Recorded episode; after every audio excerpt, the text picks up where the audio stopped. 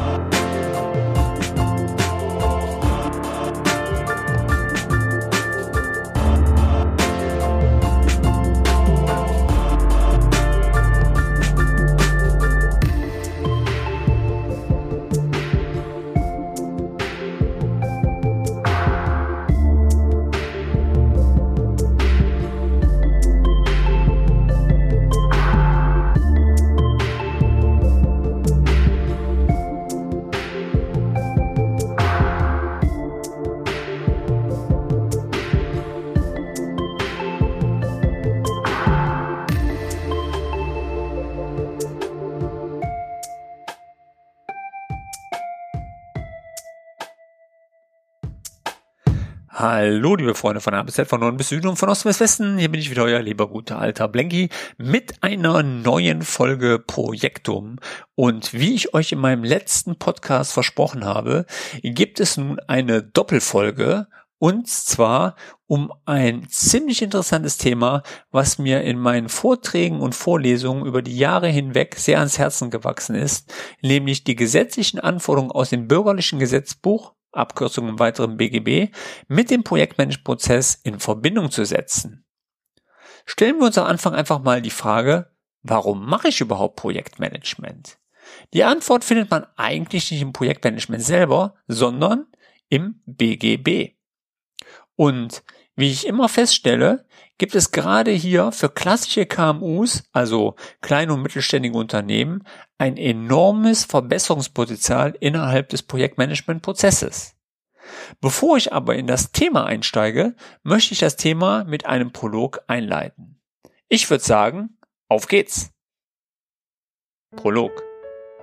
Die Firma Plum Söhne ist mit einem IT-Infrastrukturprojekt beauftragt. Ziel soll es sein, die alten Windows 7 Clients auf das neue Betriebssystem Windows 10 zu migrieren. Der Auftraggeber in unserem Beispiel ist ein größerer Automobilhersteller, wo auch immer in Deutschland. Bei der Kalkulation des Projektes geht man von Seiten des Auftragnehmers von folgenden Dienstleistungen aus. Erstens, die neuen PC-Arbeitsplätze sollen im ersten Schritt mit der Standardsoftware, zum Beispiel Windows 10 oder Office, betankt werden. Danach erfolgt eine Individualbetankung, bei der die entsprechende Software bei den entsprechenden Usern bereitgestellt wird. Stellt euch zum Beispiel vor, Microsoft Project braucht natürlich nicht jeder in einem Unternehmen, sondern hier müssen natürlich nur ein bestimmter Personenkreis innerhalb meiner Organisation das Produkt erhalten. Drittens, nach der Individualbetankung werden die Termine mit den entsprechenden Usern vereinbart und die Rechner werden dann zu den Terminen bei den Benutzern aufgestellt und die alten Rechner wieder mitgenommen. Kurzer Hinweis von meiner Seite. Das Unternehmen kalkuliert ca. vier Arbeitsplätze pro Tag pro Rollout-Techniker. Der neue ausgerollte Rechner soll dann im Asset Management eingetragen werden und der alte Rechner soll entsprechend ausgetragen werden. Erst dann werden die Leistungen dem Auftragnehmer für die Dienstleistungen erstattet. Insgesamt geht der Auftrag über ein Volumen von ca. 20.000 Arbeitsplätzen. Im Zuge des Projektes stellte sich heraus, dass zu wenig Rechner in einem Zeitraum im Asset Management zurückgemeldet werden. Daraus resultieren bleiben auch die Zahlungen des Auftraggebers aus und der Auftragnehmer hat erhebliche Probleme mit seinem Cashflow und dem Ertrag. Die Lage spitzt sich zu, als der Auftraggeber auch noch bemängelt, dass die Altdaten der User nicht auf die neuen Arbeitsplätze migriert werden. Natürlich ist der Auftragnehmer nicht der Meinung, dass die Anforderungen Gegenstand der Beauftragung waren. Der Auftragnehmer ist genau anderer Meinung. Na? Auch schon Schweißperlen auf der Stirn? Für uns Projektleiter keine besonders schöne Situation. Ihr wisst genau, was kommt, oder? Richtig. Bullshit-Bingo.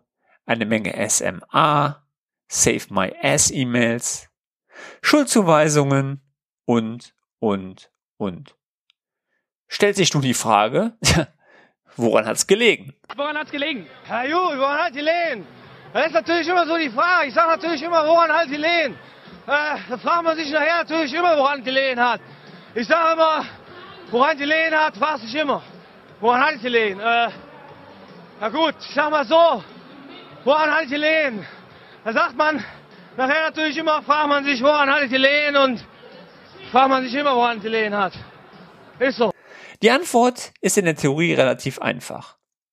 Jeder Projektleiter wird aus der Pistole sagen, fehlendes Pflichten- und Lastenheft oder unsaubere Formulierung. Ist doch klar, Blanky.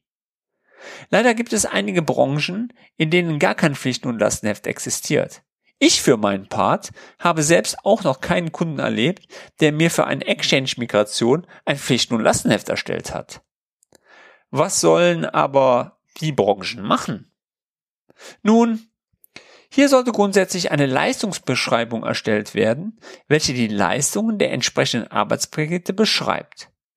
Erstens, wie die Leistungen nach Abschluss von Seiten des Auftragsnehmer abgenommen werden.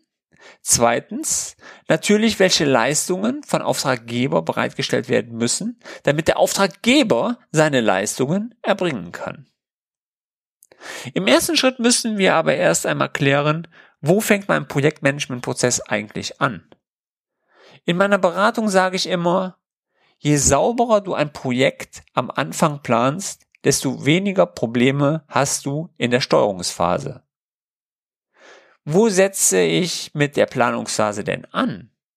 Wo starte ich allgemein mit meiner Initiierungsphase? Genau hier liegt schon mal der erste Denkfehler von vielen Unternehmen. Denn der Projektmanagementprozess wird zwar mit seinen unterschiedlichen Ausprägungen meistens als eigenständiger Prozess betrieben, nicht aber als Unternehmensprozess. Der Projektmanagementprozess muss grundsätzlich mit anderen Unternehmensprozessen verwurzelt werden. Und somit ist die Antwort ganz einfach. Projektmanagement fängt immer da an, wo die Beauftragung entsteht. Ich schätze, bei den meisten Zuhörern wird das der Vertrieb sein. Hier wird das Angebot und die spätere Auftragsbestätigung geschrieben, die dann die sogenannte Dienstleistung beinhalten. Somit haben wir dann eine rechtliche Grundlage zwischen beiden Parteien, also Auftraggeber und Auftragnehmer gesetzt. Wir können also als Projektleiter nicht die rechtlichen Grundlagen einfach ausschalten. Projektmanagement findet nicht zwischen irgendwelchen Projektmanagementprozessen statt, Leute. Wie PMI, Prince2, GPIM oder V-Modell XT. Nein! Sondern da, wo er seit Jahrhunderten stattfindet. Im Vertriebsprozess.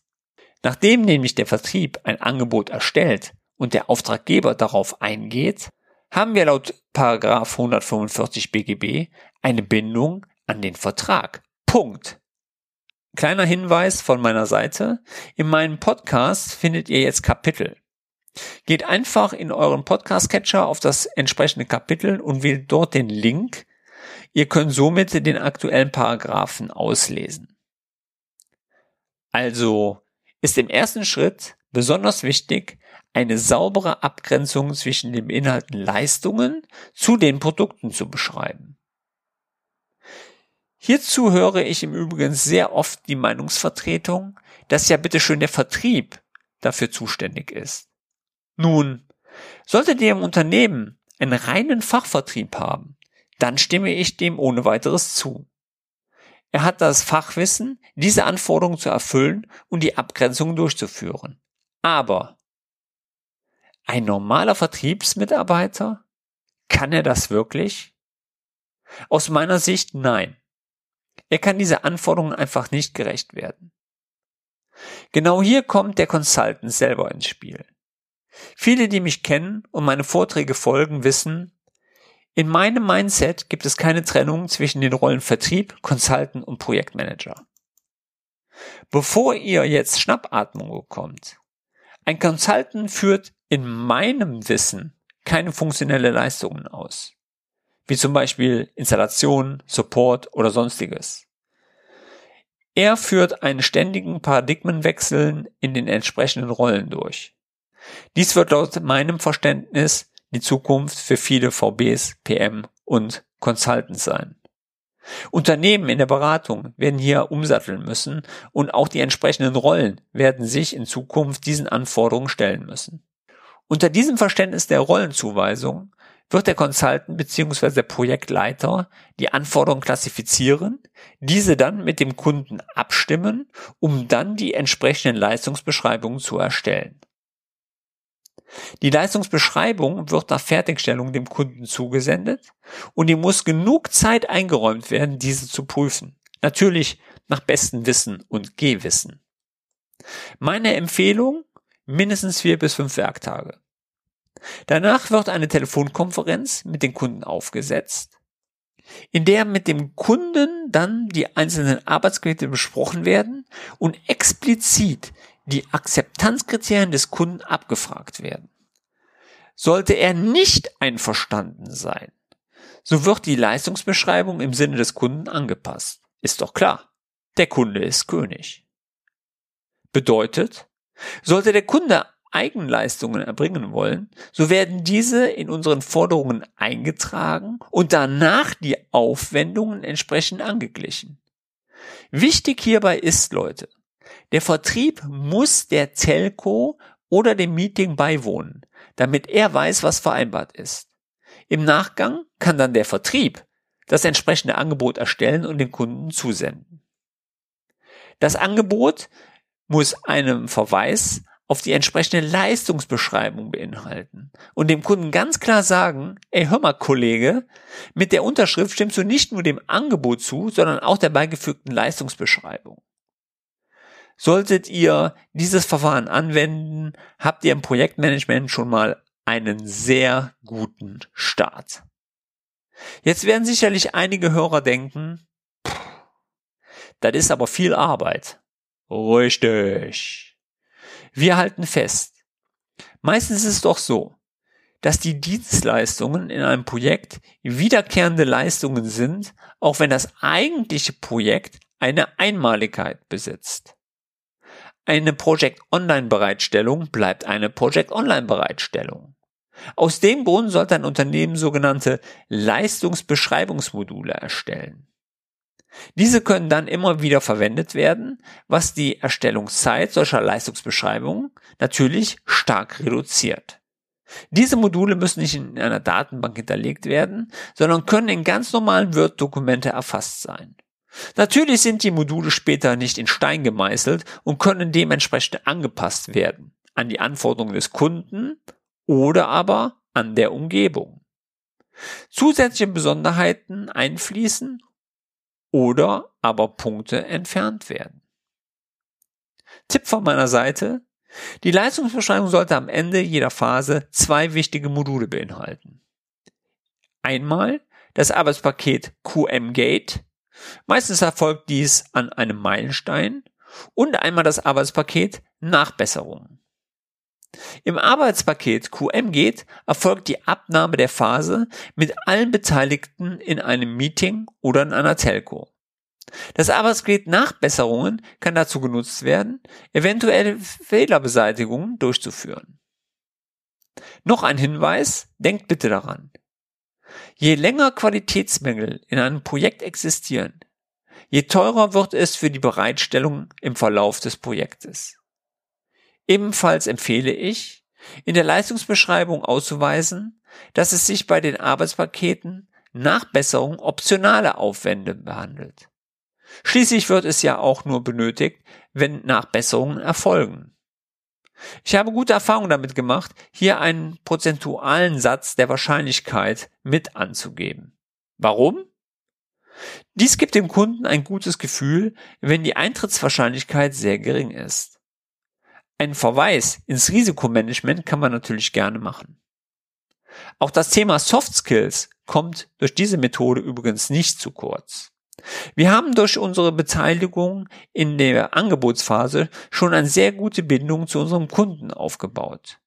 Wir haben die Informationswege verkürzt, da nur die Consultant, Schrägstrich Projektleiter mit dem Kunden gesprochen hat.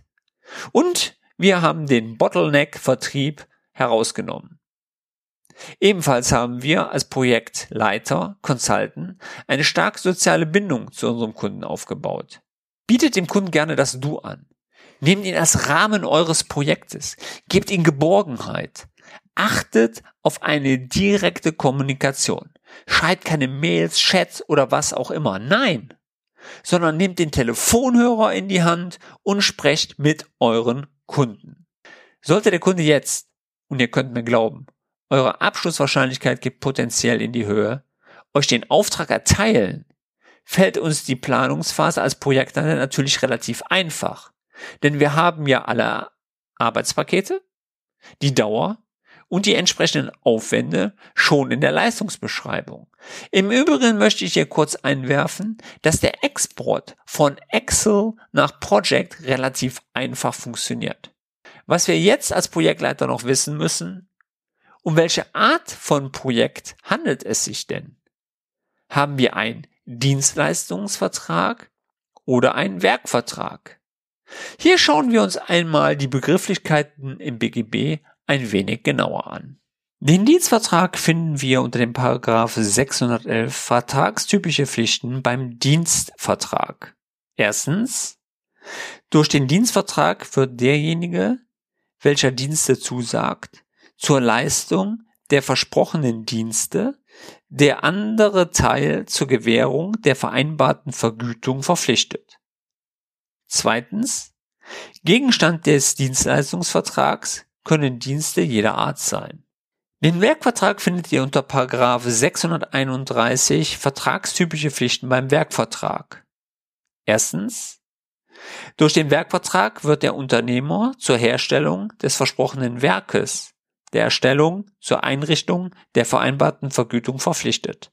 Zweitens, Gegenstand des Werkvertrages kann sowohl die Herstellung oder Veränderung einer Sache als auch einer anderer durch Arbeit oder Dienstleistung herbeizuführender Erfolg sein.